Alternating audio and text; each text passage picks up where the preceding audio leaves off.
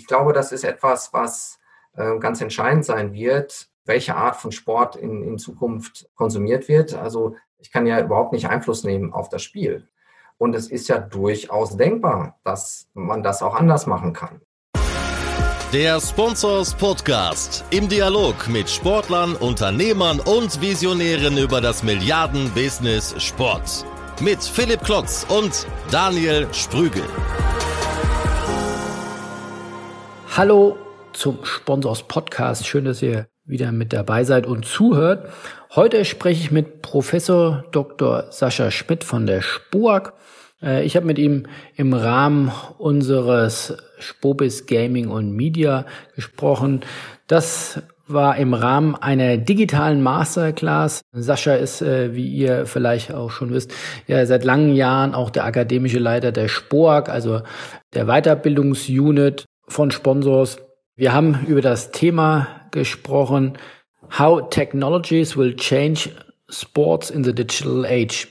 Das fanden nicht nur wir spannend, sondern auch äh, Sascha Schmidt. Deswegen hat er direkt darüber auch ein Buch geschrieben. Und was ich besonders interessant fand, war, dass äh, Sascha in diesem Buch, das dann auch immer wieder alle wissenschaftlichen Arbeiten regelmäßig in äh, die Akademiker, in das Studium, in die Weiterbildung der Spork einfließt, dass er seinen Blick dort 20, 30 Jahre in die Zukunft wirft und äh, prognostiziert, was äh, den Sport verändern wird, welche Technologien den Sport verändern werden und so was das führen wird. Darüber habe ich mit ihm gesprochen und er hat sich diese Fragen nicht nur selbst gestellt, äh, sondern hat mit 28 Co-Autoren von extrem führenden Institutionen wie dem MIT oder der University of Cambridge oder der New York University oder oder oder also vielen externen Experten, Professoren aus seinem Netzwerk von anderen führenden Universitäten äh, hat er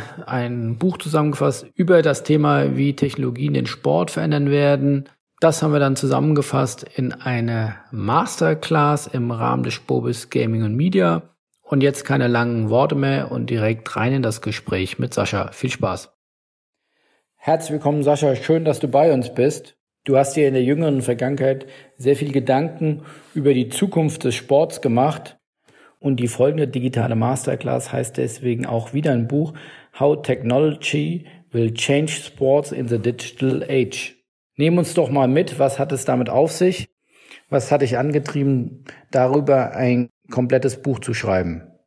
Ja, erstmal hallo, äh, vielen Dank für die Möglichkeit, ein bisschen was äh, aus, aus dem Nähkästchen zu plaudern, äh, auch über das Buch.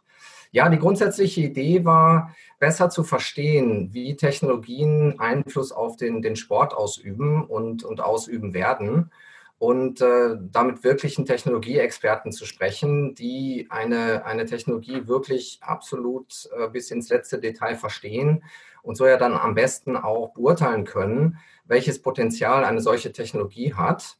Und äh, das, war, das war die Idee des Buches, diese Technologieexperten zusammenzubringen und ähm, in so einer Essay-Sammlung dann sich gemeinsam Gedanken über die Zukunft des Sports zu machen und, und welche Rolle Technologien dabei spielen. Als Manager blickt man im Tagesgeschäft ja dann doch eher nur auf den nächsten Spieltag oder zumindest auf die Vertragsperiode. In welchen Zeithorizonten habt ihr denn jetzt auf die Zukunft geschaut? Ja, das ist, äh, was du beschreibst, das habe ich auch schon oft erlebt. Ne? Und das ist ja auch nachvollziehbar, dass wenn du jeden Tag da äh, aktiv im Management äh, froh bist, dein Tagesgeschäft überhaupt zu bewältigen, das äh, geht euch aber Sponsors vielleicht auch so, dass man sich dann durchaus fragt, ja mein Gott, was interessiert mich jetzt, was in zehn Jahren ist? Ich bin ja froh, wenn ich äh, weiß, was ich nächste Woche machen soll. Und äh, das äh, hat in der Vergangenheit auch, auch besser funktioniert als in der Zukunft. Ähm, wir haben äh, relativ weit nach vorne geschaut. Also einerseits mal, was in den nächsten fünf bis zehn Jahren ähm, los ist, haben dann aber auch die Buchautoren, die Co-Autoren gebeten, hey komm, seid mal, seid mal mutig und blickt auch mal noch weiter hinaus. Schaut euch die sogenannten Unknown Unknowns an, also Dinge, wo wir heute noch gar nicht davon wissen, dass es sie mal geben wird und äh, wagen den Blick auch mal äh, über 30 Jahre hinaus in die ganz ferne Zukunft. Aber im Wesentlichen ähm, haben wir die nächsten fünf bis zehn Jahre angeschaut Und die Technologien, die wir angeschaut haben, äh, die sind ja, die meisten davon sind ja auch schon bekannt oder zumindest in, äh, im Test begriffen. In der Vorrecherche für dein Buch fand ich sehr spannend, mit welchen Technologien du dich beschäftigt hast. Das geht ja von Nanorobotiken über AI bis hin zur Hologrammtechnologie. Wie hast du die Auswahl vorgenommen, was relevant ist für das Sportbusiness? Mhm. Also wir haben uns zunächst mal alle ähm, Emerging Technologies angeschaut. Ähm, die, die, Gartner Group, die macht jedes Jahr, gibt die so einen sogenannten Hype Cycle heraus, wo sie sagen, was sind die, die, die meist gehypten Technologien. Und wir haben uns das über die letzten drei, vier Jahre angeschaut und geschaut, welche Technologien haben denn dort ähm, eine Relevanz, mal, mal völlig unabhängig vom Sport. Und äh, grundsätzlich äh, sind Technologien natürlich ein riesiges Feld. Und äh, wir haben zunächst mal überlegt, okay, wie, wie kann man denn, wenn man diesen gesamten Kosmos von, von unterschiedlichen Technologien anschaut, wie kann man das denn eigentlich mal, mal strukturieren? Und sind auf, auf drei Segmente gestoßen. Äh, das erste, ähm, das sind so, so physische Technologien, das, das im Wesentlichen Hardware, das sind so Sensoren, äh, Variables, aber eben auch Robotik und also alles, was man irgendwie anfassen kann.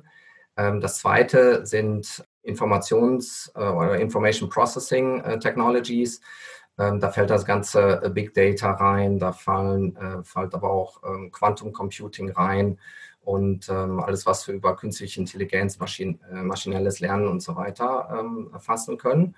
Und die dritte Kategorie, das sind äh, Human Interaction ähm, Technologies. Und da sprechen wir über äh, das ganze Augmented Reality, Virtual Reality, Extended Reality bis hin zu, zu Mobiltechnologien. Und äh, wir haben eigentlich aus allen drei Bereichen ähm, haben wir Technologien ausgewählt und natürlich in, in Rücksprache mit Technologieexperten, ähm, die der Ansicht waren, okay, die, die weisen die größte Relevanz auch für den Sport.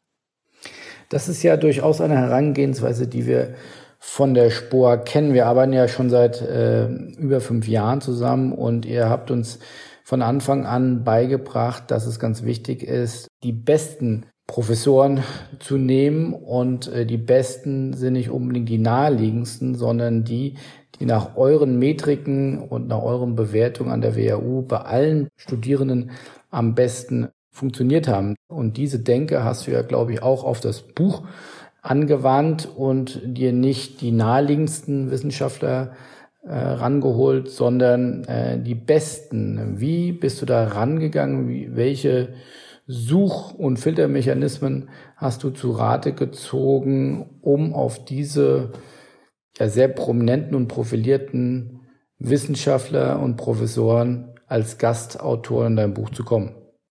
Ja, also das war, war eine Mischung. Ähm, teilweise waren sie schon bekannt, äh, weil wir ja recht viel mit den USA zusammenarbeiten, äh, mit, mit dem MIT äh, insbesondere. Und äh, da gab es natürlich schon gewisse Kontakte. Ähm, Ziel war aber jetzt nicht, die Friends and Family Kreis abzuklappern und, und da zu fragen, sondern wir sind hingegangen, haben wirklich geschaut, beispielsweise Robotik. Wer sind denn die führenden Köpfe in der, in der Robotik? Und sind so unter anderem auch auf den Frank Kirchner gekommen, den ich auch persönlich äh, vorher gar nicht kannte, ähm, der so als Robotik-Guru in, in Deutschland gilt und der an der Uni Bremen lehrt. Und ähm, den habe ich dann einfach angeschrieben in der Hoffnung, dass er auch ein Fable für, für Sport hat, weil das, äh, das ist natürlich wichtig gewesen, diese, diese Kombination. Es gibt natürlich sehr, sehr viele Technologieexperten, äh, wovon viele aber keine besondere Affinität zu Sport haben und äh, die natürlich dann auch kein Interesse haben, so, so einen Buchbeitrag zu äh, verfassen. Das heißt, also es war schon die Suche nach den echten Technologieexperten, die gleichzeitig auch sportverrückt sind und sich die Zeit nehmen, sagen wir, ihre technische Expertise auf den Sport anzuwenden. Und äh, das führte natürlich auch zu ganz unterschiedlichen Buchbeiträgen. Ja, das, äh, also wenn man das anschaut, dann, dann, dann sieht man schon, dass, dass jeder auch eine etwas andere Herangehensweise hatte. Aber diese Vielfalt war ja durchaus gewünscht. Kannst du mal so ein Beispiel geben, über welche Universitäten, über welche Professoren sprechen wir, die jetzt ihren Teil dazu beigetragen haben? Ja, wie gesagt, ähm, vom MIT haben wir eine Reihe von, äh, von Professoren ähm, gefragt aus dem Bereich Robotics, Big Data oder auch AR, VR. Äh, dann in, in Australien sitzen, viel, äh, sitzen relativ viele Technologieexperten. Haben wir von, von der ähm, Queensland University of ähm, Technology in Brisbane ähm, haben wir äh, Leute, also unter anderem einen, der in Australien eine Art TV-Star ist. Das ist ein äh, Professor Dietmar Hutmacher, ein, ein Deutscher, äh, dem es gelungen ist, im Labor einen Beinknochen zu züchten und den aber auch erfolgreich einem Menschen einzusetzen. Und äh, den haben wir beispielsweise gefragt, ob er was schreiben kann zum Bereich regenerative äh, Medizin und äh, Bioengineering. Ähm, aber auch, äh, wir hatten auch Europäer äh, von der ähm, Stockholm School of Economics, die sich auch mit, ähm, stark mit äh, Sport beschäftigen, oder auch von der University of, of Cambridge in, in England. Das heißt, das ist jetzt bei euch an, von der WHU rausgebracht oder du hast es zusammen mit Axel Springer, glaube ich, jetzt publiziert? Mhm, genau, das war mit äh, Springer International. Es war wichtig, dass wir eine, auch eine, eine, internationale Plattform für, für das Buch kreieren, ähm, weil es sicherlich ähm, weit über den deutschen Markt äh, hinausgeht. Also auch in Englisch dann publiziert? Ja, ja, klar, das ist alles in Englisch. Mhm. Okay. Kannst du nochmal äh, deine Top 5 äh, Beiträge vielleicht auch nennen, wo du, oder jetzt nicht an der Zahl festnageln, aber wo du sagst, ähm, das hat wirklich einen Impact, das hat mich total auch inhaltlich überrascht. Äh, du, wirst du wirst eine gewisse Idee gehabt haben, was da zurückkommt, da wo du sagst, wow, also den Impact, den hätte ich mir deutlich geringer vorgestellt. Ja, also sicherlich zu den, zu den Highlights zählten sicherlich die beiden Kapitel über Robotik, ähm, weil sie sehr, also weil beide, also sowohl der, der Josh Siegel vom, vom MIT als auch der Frank Kirchner da aus, aus Bremen, beide äh, wirklich auch so, so Zukunftsprojektionen gemacht haben und auch auf Dinge aufmerksam gemacht haben, die mir gar nicht so bewusst waren. Also beispielsweise schon vor drei Jahren gab es eine äh, Roboter-WM, wo ähm, über äh, 700 Roboter aus, aus 18 Ländern daran teilgenommen haben und das in, in ganz klassischen Sportarten. Ja, also ich, ich äh, kannte diesen, diesen Robocup, äh, weil der in Deutschland recht populär ist. Das ist diese ähm, Roboter-Weltmeisterschaft im Fußball, wo so diese so, so kleine Tischroboter gegeneinander Fußball spielen. Und ich glaube, die deutschen Ingenieure da auch relativ gut sind. Ähm, aber da, da sieht man noch so recht unbeholfen, wie da so äh, Roboter über den, den, den Platz da wackeln und, und versuchen, vor den Ball zu treten. Ähm, aber das ging weit über Fußball hinaus, eben auch, ähm, ob das jetzt Hockey, Cricket, äh, Gewichtheben, äh, was auch immer war. Das heißt, es gibt schon eine relativ anschauliche Community, äh, die existiert, wo man nicht sagt, das ist, das ist sagen wir, Zukunftsfantasie, sondern das, das ist schon da. Und also das war das eine, was mich erstaunt hat, wie viel eigentlich schon da ist, was man vielleicht vermutet hat, aber es gar nicht wusste. Und das andere, ähm, wie dann so, so, so Technologien, die, die, sehr abgefahren wirken. Ähm, du hast auch schon die, die Nanobots gerade mal angesprochen. Das sind ja so, so Sandkorn, große Mini-Roboter, die, die in der Blutbahn kreisen und die dann Muskel stimulieren können. Und äh, ich hatte das mal so recht spekulativ in den Raum gestellt, dass man ja mit so Nanobots ähm, es ja durchaus denkbar wäre, so heute, wie man in, in Videospielen ähm, jemanden einen äh, Energy Boost gibt, dass man sowas vielleicht mal über Nanobots ähm, auch bei, bei echten Menschen machen könnte und fand das aber auch sehr abgefahren. Aber ja, wenn du dann mit den echten Spezialisten sprichst und die sagen, ja, das ist also technisch, wird das möglich sein, äh, dann hat man doch schon das eine oder andere Aha-Erlebnis dabei. Du bist ja zum Beispiel jetzt auch, äh, konnte man lesen, in der Taskforce Profifußball, also unter den Top, wie viel seid ihr? 32, äh, glaube ich, äh, Mitglieder. 35, glaube ich. Ne? 35, 35, die, sage ich mal, jetzt sich äh, den Kopf zerbrechen über die Zukunft äh, des deutschen Fußballs. Merkst du bei solchen Themen, dass du auch eine Response gibst oder äh, machen dann die Vorstände von Bundesligisten oder der DFL sagen, ja, lass den Wissenschaftler mal machen, das ist äh, vielleicht dann in 10, 20 Jahren, da haben wir nichts mehr mit zu tun. Oder siehst du auch so ein ehrliches und, und, und wirkliches Interesse nach solchen Themen?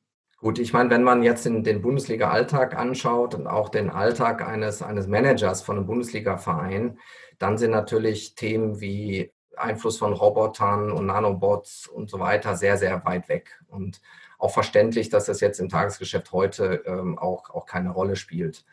Ähm, es gibt aber einige, die, die den Punkt sehen, dass es gar nicht darum geht, ob jetzt, ob und wann ähm, humanoide, humanoide Roboter eingesetzt werden, sondern dass es darum geht, sich grundsätzlich mit der Zukunft und auch nicht nur mit der, mit der unmittelbaren Zukunft, sondern auch mit der weiter entfernteren Zukunft beschäftigt, weil einem das eine, eine Art von, ähm, wir, wir nennen das Future Readiness gibt.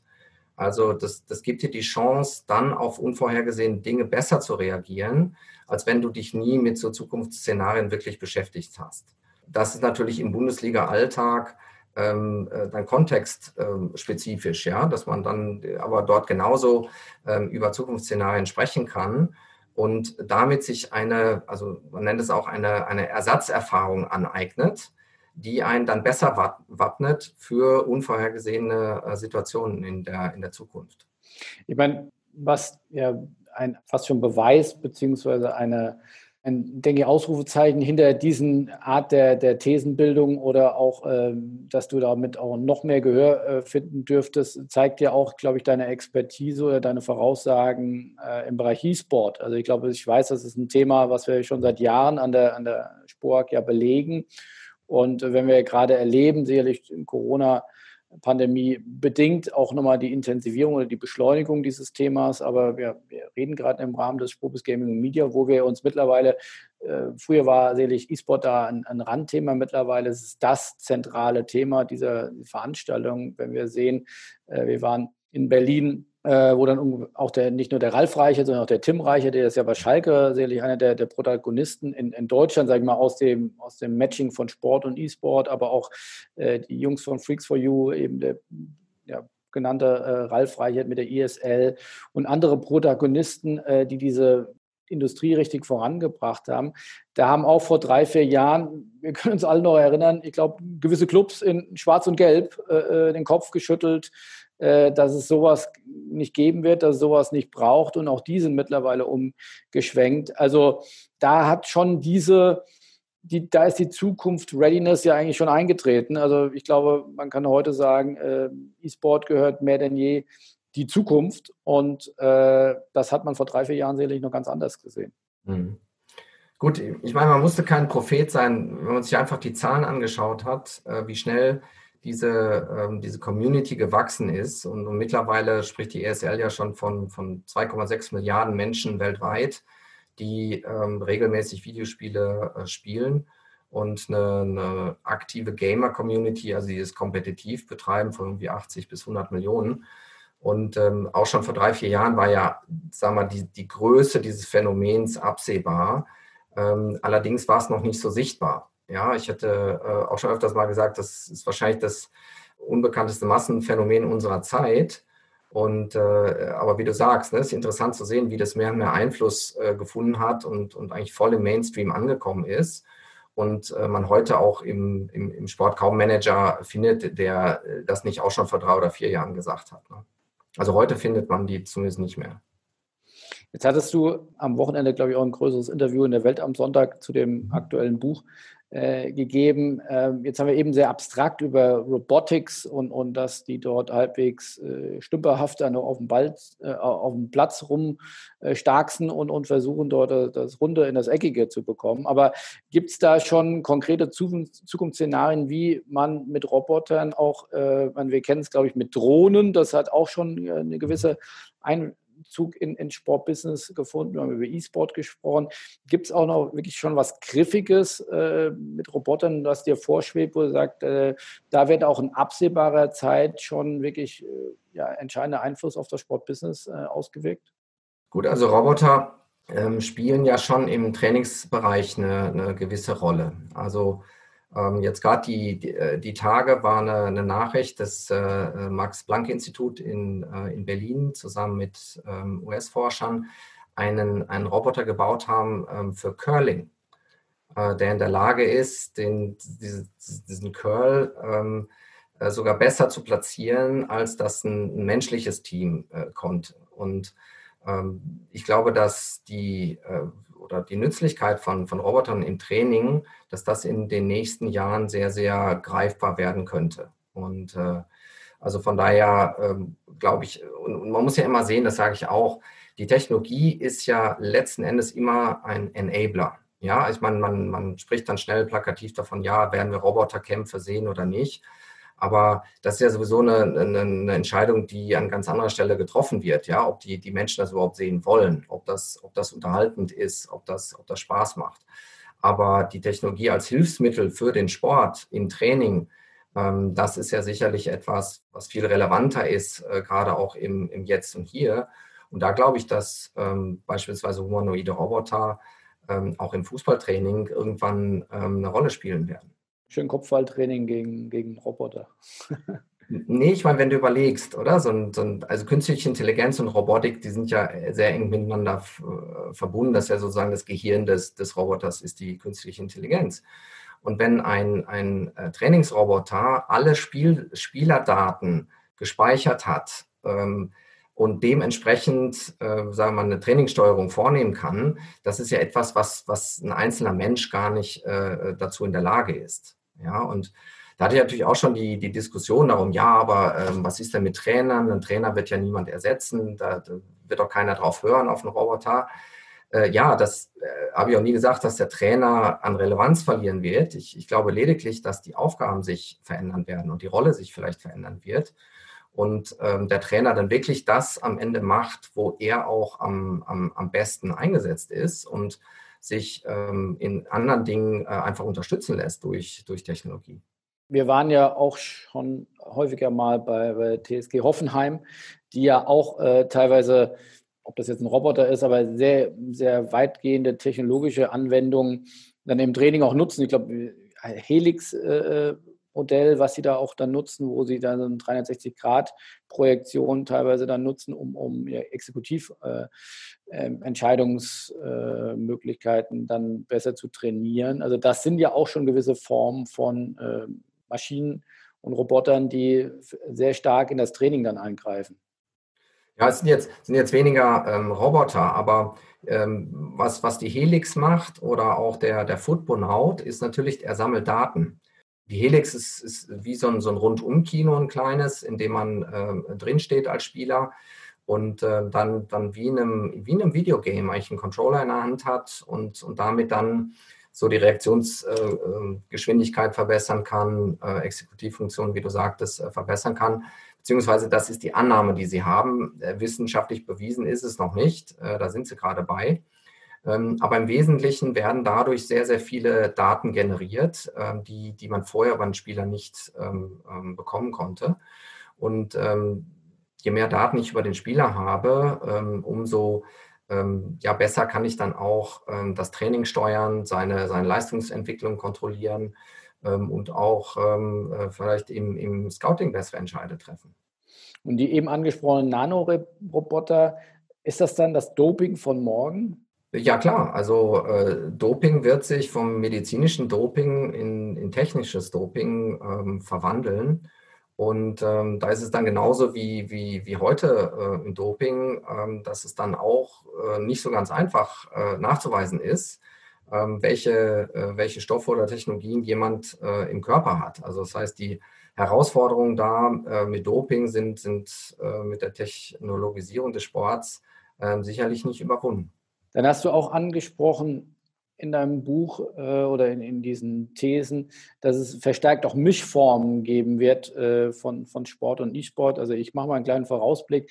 Ähm, ich habe letzte Woche eine sehr spannende Diskussion leiten dürfen mit ähm, Lars Oliver Vogt äh, von Live Nations, mit Andreas Heiden von, von der DFL Digital und äh, von eben dem angesprochenen Ralf Reichert von der ISL. Da ging es darum, wie nach Corona die Industrien da gestärkt oder geschwächt oder verändert aus dieser äh, Corona-Pandemie äh, rausgehen werden. Da war eine große Erkenntnis, dass eben die äh, Genres auch sich miteinander mehr äh, ja, überlappen, miteinander vernetzen, voneinander lernen. Also war zum Beispiel ein tolles Beispiel, das kann man dann am Freitag haben wir, glaube ich, den Slots, äh, mhm. strahlen wir den aus, äh, wie Wacken digitalisiert wurde. Und da sagte der, der Lars Oliver Vogt, also wirklich eine Millionenproduktion, äh, über 11 Millionen Views dann äh, erreicht, äh, um somit zumindest die Visibilität von Wacken, äh, das ja nicht live stattfinden konnte, aber dann sozusagen digital oder hybrid äh, stattgefunden hat, wie man die dann zumindest retten konnte.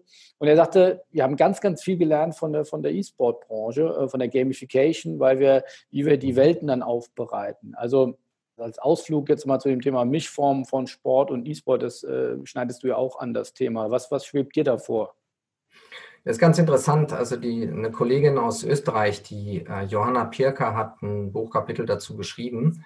Und sie selber kommt aus der, der Spieleentwicklung und ähm, gehörte zu den äh, Fortune, äh, Fortune 30 unter 30. Ähm, also hat auch relativ äh, große ähm, sagen wir, Bekanntheit. Und äh, die hat genau darüber ge äh, geschrieben, wie sich sagen wir, der herkömmliche Sport und der E-Sport ähm, bereichern können. Und da spielt natürlich Technologie auch wieder eine, eine, relativ große Rolle. Weil wenn wir sehen, allein die Entwicklung von, äh, von FIFA, von der Fußballsimulation FIFA, und ähm, ja, diejenigen, die, die Hardcore-Fans, die werden sich Anfang der 90er Jahre noch erinnern, als so die ersten Versionen äh, rauskamen, äh, wie pixelig das war und ähm, doch sehr weit entfernt von dem Bild, was wir heute haben. Und wenn man das jetzt ein paar Jahre weiter denkt, dann werden wir keinen Unterschied mehr sehen zwischen dem virtuell hergestellten Bild und dem, dem Broadcast-Bild eines, eines Live-Spiels. Und das schafft natürlich auch wieder ganz, ganz neue Formen. Ja, dass ich also Avatare habe, die wirklich genauso aussehen wie der, wie der, wie der Spieler.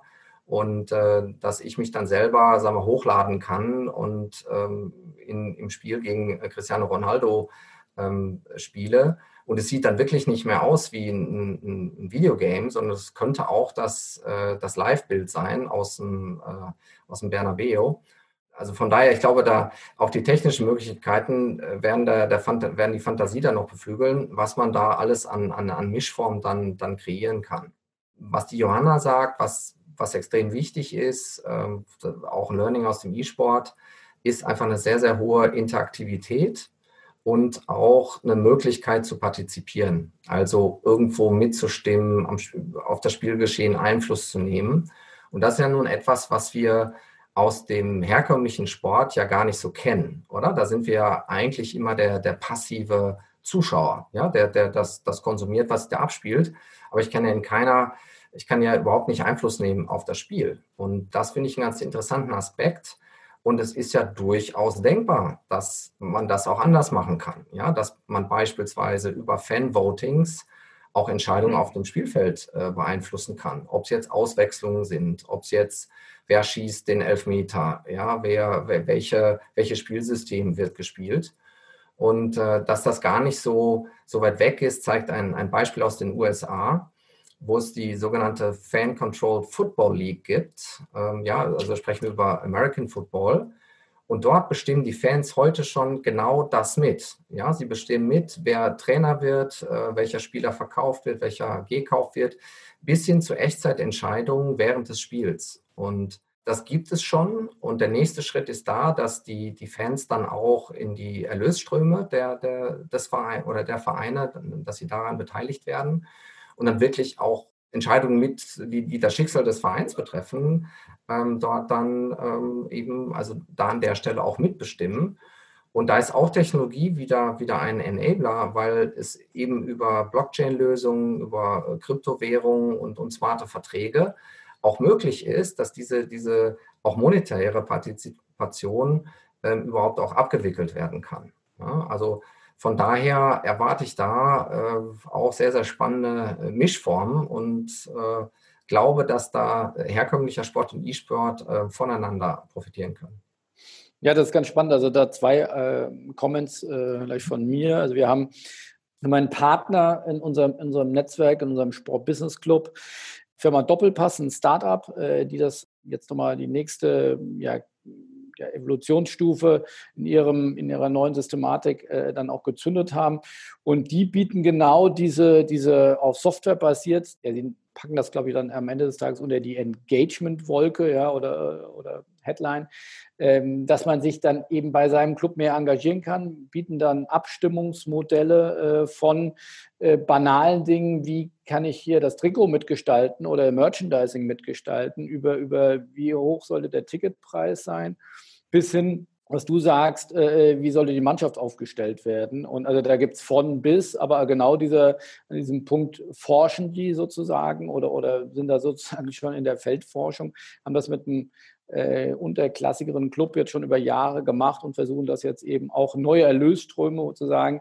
Äh, das passive Mitglied war gestern, das aktive Mitglied kann morgen kommen und wirklich aktiv am Club teilnehmen. Das muss man natürlich auch irgendwo aushalten. Will man das? Also da sind wir wieder dann auch in dieser Diskussion, äh, Stichwort, wie offen bin ich für, für neue Technologien, für neue Gedanken. Aber ja, das ist so ein Kommentar, wer sich das mal angucken will, unter, unter Doppelpass können wir auch gerne äh, den Link mal herstellen. Und ansonsten auch ein Partner von, von uns, eSport I Do, die jetzt auch Partner des, des äh, Spobis Gaming Media sind. Da haben wir auch noch eine gemeinsame Session zum Thema Fan Engagement. Die machen auch mit Hilfe von Virtual Reality und Augmented Reality, versuchen die mit Sportdaten Geld zu verdienen. Also du kannst gegen deinen äh, gegen die Leistungsdaten deines Lieblingsspielers Sport machen. Ja, und das in, in einer virtuellen Welt äh, läufst dann also die haben es, glaube ich, momentan auf Laufen. Du könntest wahrscheinlich auch andere Sportarten. Die, die, Leistungsdaten werden dann äh, digital dargestellt und du kannst dich dann matchen, Sport treiben, während Jerome Boateng äh, gerade 90 Minuten in der Allianz Arena spielt oder auf dem Training an der Sebener Straße ist, kannst du gegen mit ihm Sport machen. Also auch das ganz neue Kombination, wie man Sport, Business und Technologie miteinander vernetzen kann. Ja, ist ja, ist ja auch spannend zu sehen, dieses, also die, die, die Radfans, die, die, die kennen sich, dieses, dieses Peloton, wo du ähm, eigentlich in, in, eine weltweite Community eingebettet bist und dann zwar auf deinem Rad zu Hause vor dem Bildschirm radelst, aber gegen, gegen Leute am anderen Ende der Welt fährst und äh, das wirklich auch und, und deine eigenen Leistungsdaten komplett tracken kannst. Und äh, das ist dann schon so ein, so ein immersives Erlebnis, äh, was für viele also was viele echt kickt, ja, die dann auch, also ich kenne auch, auch, auch, Leute, die dann auf einmal morgens um sechs aufstehen, um da noch, noch ein Rennen zu fahren, äh, die vorher also im Leben nicht darauf gekommen wären, äh, vor sieben überhaupt irgendwas äh, zu machen, außer vielleicht einen Kaffee zu trinken, ja. Ja, ich ringe noch mit mir. Die haben ja, finde ich, ein ganz smartes Vertriebsmodell. Äh, ich glaube, man kann sich 30 Tage äh, umsonst äh, zu Hause zum Trainieren mal reinstellen. Ich habe ja große Angst, dass ich ja nicht mehr von wegkomme. Also mal gucken, vielleicht. Suchtfaktor wird dem ja. nachgefragt, ja. So, wir haben hier die erste Frage, die reingekommen ist von, mhm. von Paham. Äh, hallo oder Herr Professor Dr. Schmidt, ich lese es mal vor. Mit Blick auf aufstrebende Technologien, denen eine disruptive Kraft nachgesagt wird, allerdings aktuell noch mehr oder weniger in ihren Kinderschuhen stecken. Welche Zukunftsrelevanz, zum Beispiel Potenziale und Anwendungsmöglichkeiten sprechen Sie im konkreten Fall der Blockchain-Technologie mit Blick auf das Sportbusiness zu? Mhm. Ja, also Blockchain ähm, ermöglicht es ja, dass ich eindeutige Abstimmungen machen kann. Also früher war es ja so, wenn es, äh, wenn man jetzt in einem Verein abstimmen wollte, man eine Meinung einholen wollte, hat man eine, eine Online-Umfrage gemacht, konnte dann aber nicht kontrollieren, dass, dass Leute mehrfach von verschiedenen Geräten abgestimmt haben und hatte in der Regel dann doch ein recht verzerrtes Bild, weil viele haben erst gar nicht abgestimmt, weil sie sagten, naja, äh, das, das bringt ja eh nichts. Und äh, Blockchain schafft es hier eine Eindeutigkeit, sodass ich abstimmen kann und wirklich auch nur einmal ähm, abstimmen kann. Und äh, ich glaube, dass das eine große Relevanz im, im Sport haben wird.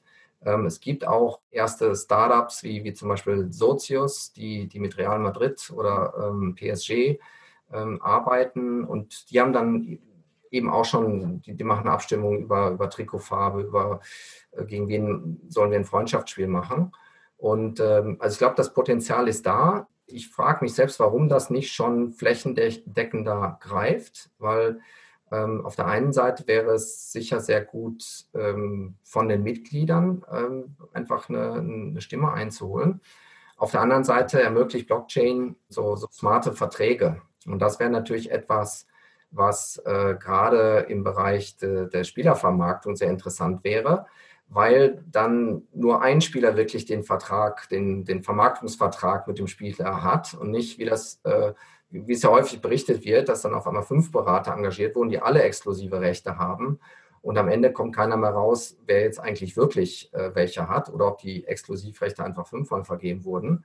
Aber auch da, äh, Philipp, du hast selber eben gesagt, die Technologie ist da, aber es muss natürlich auch der Umsetzungswille da sein. Und äh, es gibt natürlich auch viele im System, die das überhaupt nicht wollen, dass äh, jetzt smarte Verträge da ähm, äh, Einsatz finden.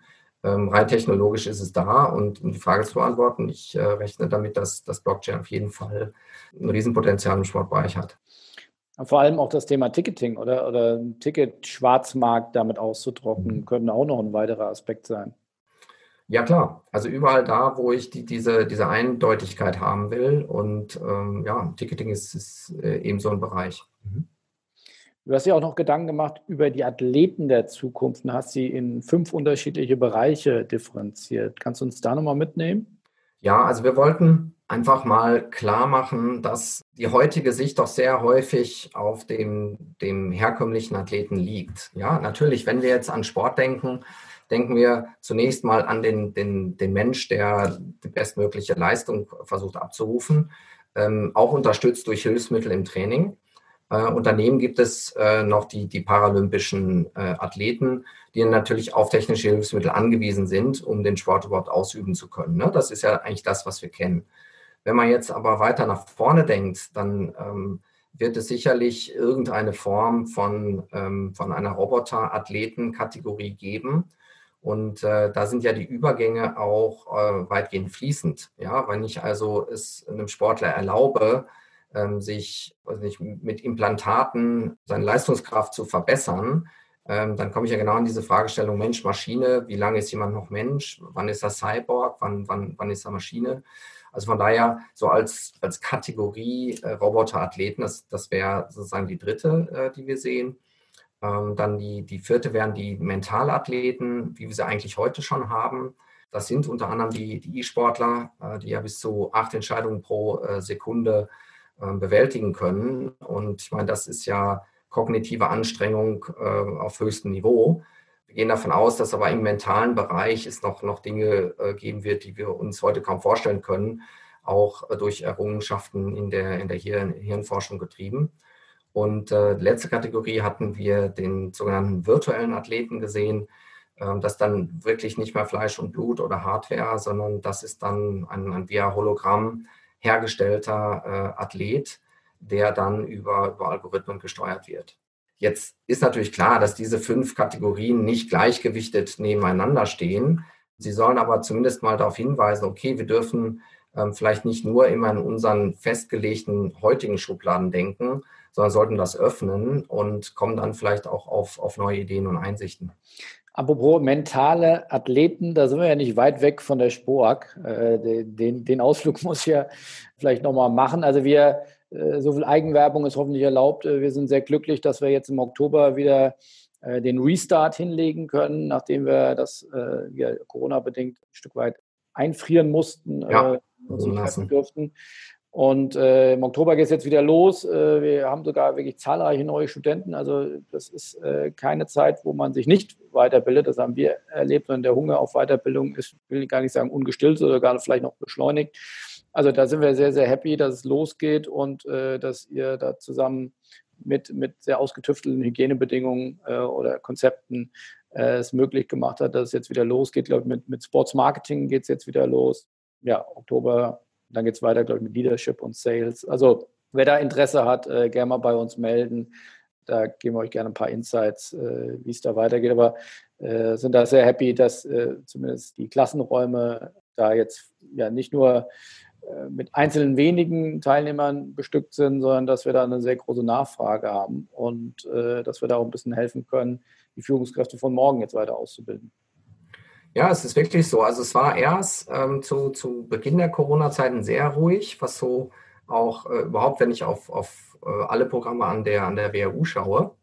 Und dann irgendwann hat auf einmal ein, regelrechter Boom eingesetzt, ähm, was vielleicht damit erklärbar ist, dass ja, die Menschen erstmal auch Zeit brauchten, überhaupt irgendwie das zu verdauen, aber dann auch viele sich vielleicht sagen, okay, äh, jetzt in, in, den nächsten anderthalb, zwei Jahren ist vielleicht nicht das Fenster in meinem Leben, wo ich den größten Karrieresprung machen werde, wenn man sich mal die allgemeinen Rahmenbedingungen anschaut. Weil das ist ja doch durch, äh, durch Wachstum eher möglich als durch Stagnation oder ähm, ein, ein schrumpfendes Geschäft. Und äh, sich dann entscheiden zu sagen, okay, dann nutze ich doch diese Zeit, äh, mich, mich weiterzubilden. Und ich glaube, dass das ja auch äh, ein total sinnvoller Ansatz ist. Ja. Ich glaube, ihr habt bei der beim MBA habt ihr sogar Rekordzahlen verzeichnen können. Ja, das ist wirklich so. Also MBA hat äh, noch nie da gesehene Bewerberzahlen gehabt. Und äh, wir starten jetzt auch oder ähm, im, im Herbst ein, das erste komplett Online-Programm, also ein, ein Online-MBA, wo also man wirklich gar keine physische Präsenz mehr hat. Und äh, das sind alles Dinge, die wir uns auch als Dozenten ehrlicherweise vorher auch nicht so richtig gut vorstellen konnten. Und ähm, ja, aber jetzt, ich glaube, das geht allen so, ne? auch wenn man anschaut, dass man jetzt ein Zoom-Meeting nach dem anderen macht und das ist eigentlich ein völlig normaler Tag. Das war ja vor einem halben Jahr oder einem Jahr eigentlich undenkbar. Da ist man die ganze Zeit nur durch die Republik gereist, um, um physische Meetings abzuhalten. Also das sieht man auch im Ausbildungsmarkt, dass sich dadurch wirklich was bewegt. Ich möchte mal darauf eingehen, wir haben es eben kurz angeschnitten, aber ich glaube, du hast auch nochmal eine schöne Differenzierung äh, bezüglich des Konsumentenverhaltens äh, vorgenommen, wie sich das wandeln wird. Kannst du darauf nochmal eingehen? Ja, das ist auch ganz wichtig, weil äh, Technologien an sich, die, die haben ja keinen Selbstzweck. Ja, sie, sie sind nur dann von Wert, wenn sie ähm, auch, auch irgendwo einen Wert generieren. Und äh, das, das, das kann sein als Hilfsmittel, und äh, das kann aber auch sein, dass sie Teil zum, zum Entertainment-Produkt Sport äh, beitragen. Und äh, da sind wir dann genau beim, beim Konsumentenverhalten und der Frage, ja, was wollen denn die Konsumenten überhaupt? Ja, was, was will derjenige, der, der Sportkonsument der Zukunft? Und wenn man da ähm, auf einschlägige Studien ähm, schaut, schon jetzt in der, der Generation Z, ähm, sehen wir ein ganz anderes Mediennutzungsverhalten, als das noch in den Vorgängergenerationen war. Und ich meine, so ein Second- oder Third-Screen äh, auch im Stadion ist, ist, ist ein Standard, der, der ja auch erst in den letzten Jahren überhaupt äh, technisch möglich war. Wenn man sich da so die, die, die Megatrends dahinter anschaut, dann ist sicherlich ähm, auf der einen Seite das Nachhaltigkeitsthema von, von großer Bedeutung. Ähm, äh, und das zweite ist das Thema Mitbestimmung. Und äh, das hatten wir ja eben schon, schon angeschnitten bei der, ähm, auch unter anderem bei der Blockchain-Technologie. Und äh, ich glaube, das ist etwas, was äh, ganz entscheidend sein wird, welche Art von Sport in, in Zukunft konsumiert wird, also wie viel Einfluss ich als, als Konsument darauf habe. Ich glaube, das Thema Mitbestimmung ist ja sowieso etwas, was uns äh, in vielen Lebensbereichen begegnet, äh, nicht nur im Sport. Und das etwas ist, was unsere Gesellschaft gerade auch verändert. Gibt es weitere Themen, die wir jetzt noch nicht angeschnitten haben, die, wo du sagst, die sollte man ein Takeaway äh, von dem Buch und sagt, äh, das sollte man auch aus dieser Masterclass mitnehmen. Das sind wichtige Themen, die die Zukunft des Sports und, und durch Technologie verändert und, und ja, uns beschäftigen wird? Auf 300 Seiten, da, da, ist, da ist relativ viel äh, geschrieben. Da werden wir auch äh, jetzt nicht alles einfangen können. Ähm, aber interessant ist sicherlich immer dann, wenn sich, sich große Veränderungen ähm, ergeben, äh, dass das äh, immer auch mit, äh, mit Chancen ähm, verbunden ist und auch mit, mit Karrieremöglichkeiten, weil durch die Disruption, die, die stattfindet, wissen wir einfach nicht, was, äh, was genau in der Zukunft passieren wird. Ja? Also der, der Blick in den Rückspiegel zeigt uns heute nicht, wie die Zukunft genau aussehen wird. Und ähm, da sehe ich äh, eine Riesenchance auch für äh, gerade für, für junge, aufstrebende ähm, Leute im, im Sportbusiness zu sagen, hey, ähm, wie gehe ich denn selber damit um? Was, wo liegt für mich da persönlich ähm, die, die Chance? Ja, wo, wo ist ein Feld, wo ich etwas neu beackern kann? Und das finde ich grundsätzlich immer spannender, wenn man Felder neu bestellen kann und, und, und mitgestalten kann. Und da ist es dann sogar ein großer Vorteil, dass, sagen wir, die alten Recken und die Silberrücken es auch nicht wissen, ähm, weil, äh, wie gesagt, der, der Blick in den Rückspiegel, der keinerlei Aufschluss über äh, den Weg ähm, vor uns äh, gibt. Und diese Entwicklung dieses, dieses Navigationssystems für eine ungewisse Zukunft, ich finde, da, da gibt es Riesenchancen, wo dann auch Hierarchie weniger eine Rolle spielt, sondern eher gute Ideen und out of the box denken. Und äh, von daher, ich finde das toll zu sehen, was für Opportunitäten gibt und bin gespannt auch, was, was ihr alle daraus macht. Wir haben ja in der Spork auch viele Harvard-Cases oder mittlerweile gibt es auch, glaube ich, WHU-Cases, äh, die wir, die unterrichtet werden, die besprochen werden, weil wir eben ja aus der, aus der Praxis Themen beschäftigen wollen. Gibt es da Dinge, die dir äh, sozusagen, da würde ich äh, nochmal gerne den Finger drauf legen, sozusagen, die machen es wirklich besonders gut. Das hat mich besonders beeindruckt, äh, beeindruckt in den letzten Jahren. Gibt es da Themen? Ja, also was interessant ist, ist das Thema Leadership sicherlich, ähm, weil jetzt haben wir viel über Technologie gesprochen, über, ja, über die, äh, die Hardware, das, was neu kommt. Ähm, letzten Endes ist es aber, wenn man über Management spricht, auch dann immer eine Frage des, des Leaderships. Wie, wie gehe ich damit um und wie gehe ich mit meinen Mitarbeitern um und wie führe ich die auch durch, durch so eine, eine neue Phase? Das ist ganz spannend zu sehen, dass äh, sich dort auch Dinge verändern und dass, sagen wir, der, so dieser One-Size-Fits-All Leadership-Style sowieso seit langem ausgedient hat und ähm, dass es häufig auch äh, die kleinen Dinge sind, die, äh, die, die, große Veränderungen äh, bringen. Also vielleicht als aktuelles Beispiel muss man sich nochmal anschauen, ähm, was bei Bayern München passiert ist. Ja, ich meine, da äh, kommt es zum Trainerwechsel mitten in der Saison. Und normalerweise, wenn es einen Trainerwechsel gibt, ist damit dann auch äh, viel Veränderung verbunden. Ja, in der Regel kommt er rein, bringt seine Vertrauensleute mit, die, die anderen fliegen erstmal raus. Und äh, in der Regel wird dann irgendwie auch die Mannschaft mal umgebaut, weil die bestehende hat ja, hat ja wenig Erfolg gebracht. Und bei Flick, da hat sich so gut wie nichts verändert. Ja, da ist also der, der, der Robert Kovac, klar, der ist dann mitgegangen mit seinem Bruder. Dann gab es, glaube ich, eine neue äh, Person im, im Trainerstab. Und ähm, auch die, die Taktik wurde jetzt nicht massiv geändert oder, oder das Spiel, also Boateng und, und Müller sind ähm, zurückgekommen. Und, ähm, aber ich glaube, die größten Veränderungen, die haben im Bereich Kommunikation und Leadership äh, stattgefunden. Und da, glaube ich, sind ähm, so, so, so Cases ganz, ganz schöne Beispiele, an denen man, anhand derer man, man lernen kann, ähm, wie so, so neue äh, Situationen auch bewältigt werden können und ähm, was das für ein Leadership bedeutet. Aber den Case gibt es noch nicht. Den müssen wir erst noch schreiben. Gibt es ansonsten Themen, wo du sagst, die Clubs, die machen es besonders gut? Also mir fällt da auf, in Köln, finde ich, treiben sie viele Themen an von OTT. Also der Philipp Liesenfeld auch bei uns an der Spork, eine, ich glaube, im ersten Jahrgang studiert, äh, äh da ein absoluter äh, Treiber dieser Themen. Wir haben äh, Startup-Wettbewerbe äh, gemacht, äh, haben in E-Sport auch sehr stark investiert, also sehr umtriebig. Schalke hat, glaube ich, viel gemacht mit, mit, mit E-Sport. gut, jetzt sportliche Durststrecke, aber dennoch an dem Thema festgehalten. Eintracht Frankfurt ähm, glaube ich, schiebt viele Dinge im Bereich Digitalisierung an. Gibt es da weitere Clubs, wo du sagst, äh, ist beeindruckend, was sie da ja, für einen Wechsel oder für, für neue Themen anschieben? Nee, du hast schon, glaube ich, die Clubs genannt, die mir jetzt auch direkt als erstes eingefallen wären.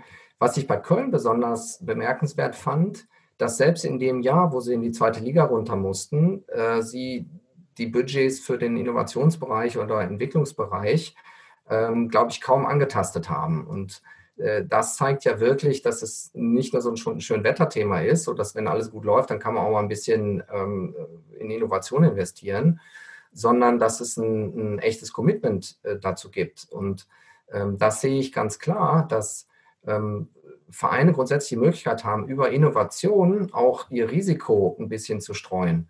Weil im Moment ist es ja so, und das, das hat ja die, die Corona-Pandemie eindrücklich gezeigt, dass die Vereine noch extrem stark von ihrem Kerngeschäft Fußball abhängen. Und äh, wenn es im Fußball läuft, dann ist alles gut. Aber wenn es im Fußball nicht läuft, dann, dann ist es sehr ähm, schwierig.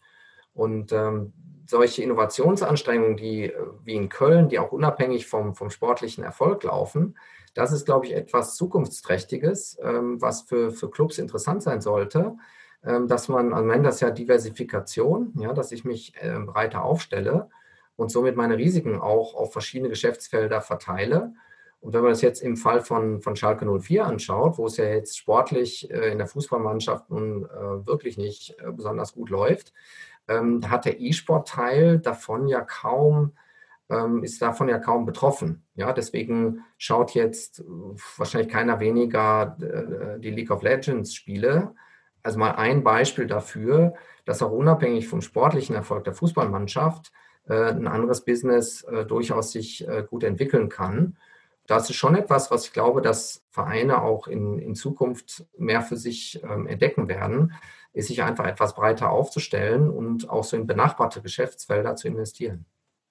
Ja, und auch, glaube ich, sich breiter aufzustellen im Bereich von Personal. Also mhm. kommt die nächsten Tage raus. Ich durfte vor ein paar Tagen ein sehr spannendes Interview führen mit Herrn Sewing, also CEO von, von der Deutschen Bank und äh, Axel Hellmann, CEO von Eintracht Frankfurt, wo es um den Deutsche Bankpark geht, aber auch um die Digitalisierung, die sie dort gemeinsam anschieben wollen. Und daher war auch ein Hauptpunkt äh, von Axel Hellmann, dass er sagte, die größte Herausforderung war eigentlich vor fünf, sechs Jahren, die Weichen zu stellen und die richtigen Leute zu holen Ehre wem Ehre gebührt, dann von den großen Beratungshäusern dann auch wieder. Ich glaube, äh, Tim Jäger unter anderem dann von Boston Consulting Group, ja. glaube ich, und dann kamen mehrere noch jetzt mittlerweile hinzu. Also ähm, das ist, glaube ich, auch nicht nur neue Themen, sondern auch dann neues Personal anzusprechen, weil mit dem klassischen sportökonomischen Studenten sind dann manche Technologiethemen dann vielleicht schwer zu beackern.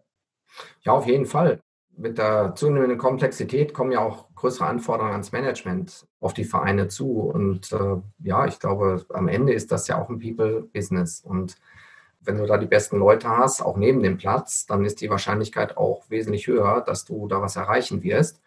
Aber ganz wichtig ist eben das Commitment unter lange Atem. Ja, und wie du, du sagst, ne, wenn Axel Hellmann sagt, die eigentlichen Weichenstellungen haben schon vor fünf oder sechs Jahren stattgefunden, dann zeigt das ja auch, wie lange das braucht ähm, und wie lange man das wahrscheinlich auch gegen äh, Widerstände verteidigen muss, ähm, bis es so greift, dass dann auf einmal alle sagen, ja, das habe ich ja gleich gesagt, das, das ist super, dass man das macht. Ne? So, Herr Professor, wir haben noch eine äh, Frage und zwar, ähm, inwiefern, also lieber Professor Dr. Schmidt, inwiefern beschäftigen Sie die juristischen Rahmenbedingungen in Deutschland, Europa zu den Themen Technologie, Sport und E-Sport? Das deutsche Rechtssystem ist ja nur partiell bereit für die digitale Welt. Stoßen Sie im Rahmen Ihrer Arbeit öfter darauf? Da muss ich sagen, das, das tue ich nicht. Ähm, das ist mir auch zu komplex, um damit so äh, gefährlichem Halbwissen äh, zu, zu hantieren. Mir ist lediglich bewusst, dass, es, äh, dass der Standort Deutschland da nochmal sehr speziell ist und dass bei vielen Gestaltungsmöglichkeiten, die wir entwickeln, es einfach auch juristische Hemmnisse gibt. Da muss ich passen. Da bin ich der, sagen wir, der falsche Ansprechpartner weiß aber, dass das auch ein Feld ist, was, äh, ja, was sich sehr, sehr spannend entwickelt und wo es, glaube ich, auch noch viel Gestaltungsspielraum gibt. So, dann wäre ich mit meinen äh, Fragen am Ende sozusagen. Äh, wie gesagt, allerletzte Chance. Ich glaube, hier ist jetzt gerade eine dritte Frage noch reingekommen von Tim. Wie passt es Ihrer Meinung zusammen, dass es auf der einen Seite viele technologischen Chancen bezüglich Fan Experience während des Stadionerlebnisses gibt zum Beispiel Seat Delivery, Live-Datenauswertung. Auf der anderen Seite viele Stadien keine zuverlässige digitale Infrastruktur haben. Sprich WLAN und Netzabdeckung ist oftmals schlecht und es wird immer noch mit Bargeld gezahlt. Hält die vergleichsweise schlechte digitale Infrastruktur andere technische Innovationen auf, die es beispielsweise in Amerika schon gibt? Ja, das ist ähm, in der Tat so, dass ich natürlich ein paar Grundvoraussetzungen brauche, um auch überhaupt über zum Beispiel Augmented Reality Anwendungen äh, sprechen zu können. Und es ist ja ganz spannend, es wird dann vielfach darüber äh, gesprochen, äh, Beispiel Leistungsdaten von Spielern in Echtzeit ähm, zu sehen. Das heißt also, ich möchte gerne, wenn ich mein Handy aufs äh, Spielfeld halte, dann auch sehen, ähm, was jetzt Marco Reus für ein Speed da gerade drauf hat. Und ähm, das Problem ist nur, dass äh, ich eine 5G-Technologie brauche, um das überhaupt technisch möglich zu machen und überhaupt auf mein Endgerät zu bringen. Ich vermute, dass die, die Frage auch äh, darauf hinweist, dass das häufig über äh, sagen wir, zwei, drei ähm, Schritte in der Zukunft gesprochen wird, bevor überhaupt die Basis steht. Und äh, natürlich, wenn ich nicht eine, eine ausreichende äh, Netzabdeckung habe und ähm, wenn, ich, wenn ich keine Pay-Systeme habe, die, die digital sind, dann über äh, irgendwie abgefahrene Augmented Reality Varianten zu sprechen, äh, das wäre in der Tat dann, glaube ich, eher mit, mit Themen abzulenken. Und äh, weil es ist ja leider so, dass die Basis immer am meisten Mühe macht. Ne? Und dann die schönen Spielarten davon, die Technologie bietet, da oben drauf zu setzen, das ist dann oft einfacher. Aber stimmt, in, in vielen Stadien ähm, gibt es einfach noch, noch Bargeld. Ich gehe eh davon aus, dass egal bald in einigen Jahren sich das, das, das Bargeld bezahlen erledigt hat, dann gibt es gar kein Bargeld mehr. Also auch hier nochmal ein Kommentar von Sebastian Schröers. In Wolfsburg gibt es bereits erste Anwendungen von 5G im Stadion. Das wollte ich auch erwähnen. Ich durfte da auch vor Ort sein und wurde da von der DFL eingeladen, beziehungsweise durften wir das mal ansehen. Da gibt es erste äh, Pilotprojekte. Ich glaube, Bayern zieht jetzt auch mit der Telekom nach mit 5G. Deutsche Telekom hat ja auch vor dem Hintergrund äh, Einführung von 5G auch die Medienrechte der Europameisterschaft 2024 er, erworben. Also auch hier kommt langsam Fahrt auf das Thema. Wir hatten da jüngst auch einen sehr umfangreichen Artikel dazu geschrieben zum Bereich Telekommunikation. Ich glaube, da kommt jetzt nochmal richtig Dynamik in den Markt. Eins und eins ist ja jetzt auch als großer Sponsor von Borussia Dortmund eingestiegen. Auch wie ich höre, planen die viele Aktivierungen rund um das Thema 5G. Äh, also ich glaube, das ist ein Markt, ähnlich wie Fintech. Äh, wir, ich habe eben über Deutsche Bank gesprochen. Flatex ist ein neuer mhm. großer Partner von Borussia Dortmund. Itoro ist äh, bei fünf Clubs eingestiegen in der Fußball-Bundesliga. Also neben einiger Herausforderungen, auch unter anderem mit der Pandemie, gibt es auch viele spannende Themen, die jetzt gerade den Markt bewegen und, und fast auch da nochmal beschleunigen. Also insofern wird es uns wahrscheinlich nicht langweilig äh, an der Spork äh, werden und äh, du musst vielleicht dann bald dann nochmal ein neues Buch schreiben, äh, wie es denn, denn dann weitergeht. Ansonsten, ich glaube, wir haben alle Fragen beantwortet. Wer noch mehr von, von uns, von dir äh, hören will, wie gesagt, einfach auf spork.de oder uns eine Mail schreiben. Und äh, wie gesagt, nochmal ganz herzlichen Dank nach Düsseldorf, Sascha, dass du dir die Zeit genommen hast. Du, hat äh, auf jeden Fall Spaß gemacht. Vielen Dank äh, für die Möglichkeit. Und äh, ja, ich bin gespannt, was dann vielleicht im, im Nachhall noch äh, auf uns zukommt. Danke dir. Bis dahin. Tschüss.